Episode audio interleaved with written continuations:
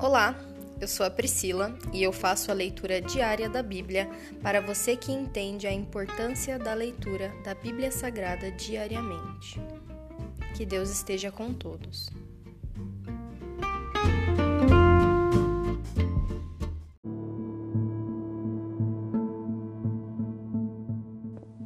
Ouça agora o capítulo 19 do livro de Gênesis, a descrição de Sodoma e Gomorra.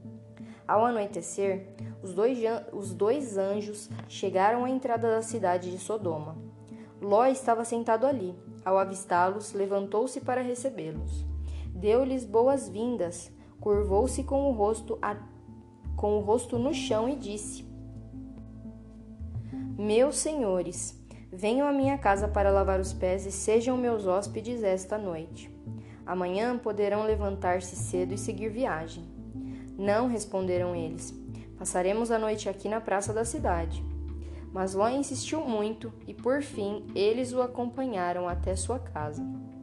Ló lhes preparou um banquete completo, com pão fresco sem fermento, e eles comeram. Ainda não tinham ido se deitar quando todos os homens de Sodoma, jovem, jovens e velhos, chegaram de toda a parte da cidade e cercaram a casa. Gritaram para Ló: Onde estão os homens que vieram passar a noite em sua casa? Traga-os aqui fora, para nós, para que tenhamos relações com eles. Ló saiu para conversar com os homens e fechou a porta atrás de si. Por favor, meus irmãos, não cometam tamanha maldade, suplicou. Escutem, tenho duas filhas virgens. Deixem-me trazê-las para fora e vocês poderão fazer com elas o que desejarem. Mas, por favor, deixem os homens em paz, pois são meus hóspedes e estão sob minha proteção. Saiam da frente, gritaram eles. Esse sujeito é um estrangeiro que se mudou para a cidade e agora age como se fosse nosso juiz. Faremos a você coisas bem piores do que a seus hóspedes. Então partiram para cima de Ló, tentando arrombar a porta. Os dois anjos, porém, estenderam a mão, puxaram Ló para dentro de casa e a trancaram, e trancaram a porta. Depois, cegaram todos os homens, jovens e velhos que estavam à porta, de modo que eles se cansaram e desistiram de invadir a casa. Os anjos perguntaram a Ló: Você tem outros parentes na cidade? Tire-os daqui, tire-os todos daqui genros, filhos, filhas ou qualquer outro parente, pois estamos prestes a destruir toda a cidade. O clamor contra ela é tão grande que chegou ao Senhor, e ele nos enviou para destruí-la. Então Ló correu para avisar os noivos de suas filhas: Saiam depressa da cidade, o Senhor está prestes a destruí-la. Os rapazes, porém, pensaram que ele estava brincando no dia seguinte, ao amanhecer, os anjos insistiram: Rápido, tome sua mulher e suas duas filhas que estão aqui. Saia agora mesmo, ou também morrerá quando a cidade for destruída, quando a cidade for castigada. Visto que Ló ainda hesitava, os anjos o tomaram pela mão e também sua mulher e as duas filhas, e correram com eles para um lugar seguro fora da cidade, pois o Senhor foi misericordioso. Quando estavam em segurança fora da cidade, um dos anjos ordenou: Corram e salvem-se. Não olhem para trás nem parem no vale. Fujam para as montanhas ou serão destruídos. Mas Ló suplicou: Não, meu senhor, os senhores foram muito bondosos comigo, salvaram minha família e mostraram grande compaixão. Não posso, contudo, ir para as montanhas. A calamidade também me alcançaria ali e bem depressa eu morreria. Vejam, aqui perto há um vilarejo. É um lugar bem pequeno, por favor, deixem-me ir para lá e minha vida será salva. Está bem, disse o anjo.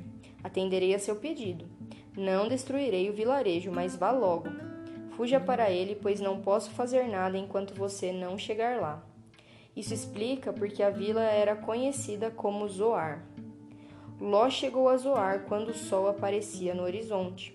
Então o Senhor fez chover do céu fogo e enxofre sobre Sodoma e Gomorra. Destruiu-as completamente, além de outras cidades e vilas da planície, e exterminou todos os habitantes e toda a vegetação. A mulher de Ló, porém, olhou para trás enquanto o seguia e se transformou numa coluna de sal.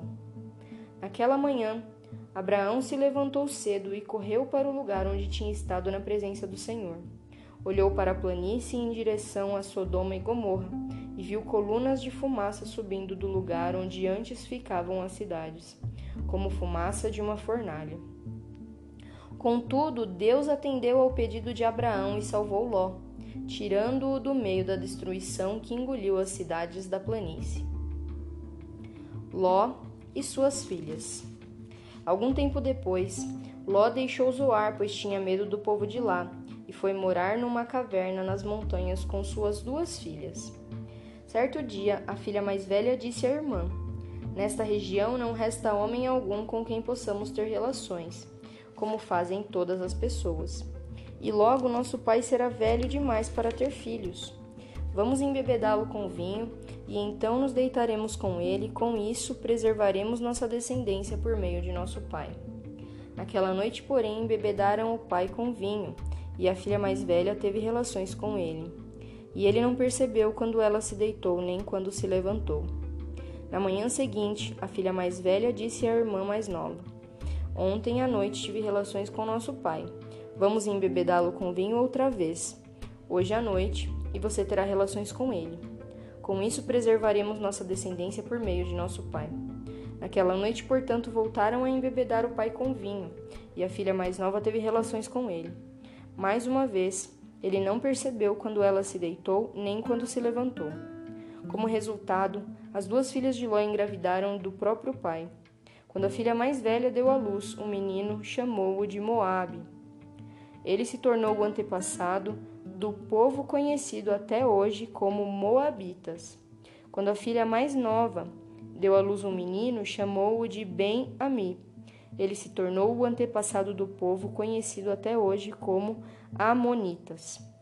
Aqui se encerra o capítulo 19 do livro de Gênesis e hoje eu oro para que tenha alguém intercedendo por nós sempre, assim como Abraão intercedeu por Ló. E Deus concedeu a Abraão esse pedido de salvar Ló. Assim eu te peço, Senhor, que sempre tenhamos pessoas intercedendo pela nossa vida e que sempre possamos interceder pela vida de outras pessoas. E nós te pedimos, Senhor, realiza os nossos desejos, papai, de interceder por outras pessoas. Realiza, Senhor, nas nossas vidas os teus milagres. Essa é a minha oração, em nome de Jesus. Amém.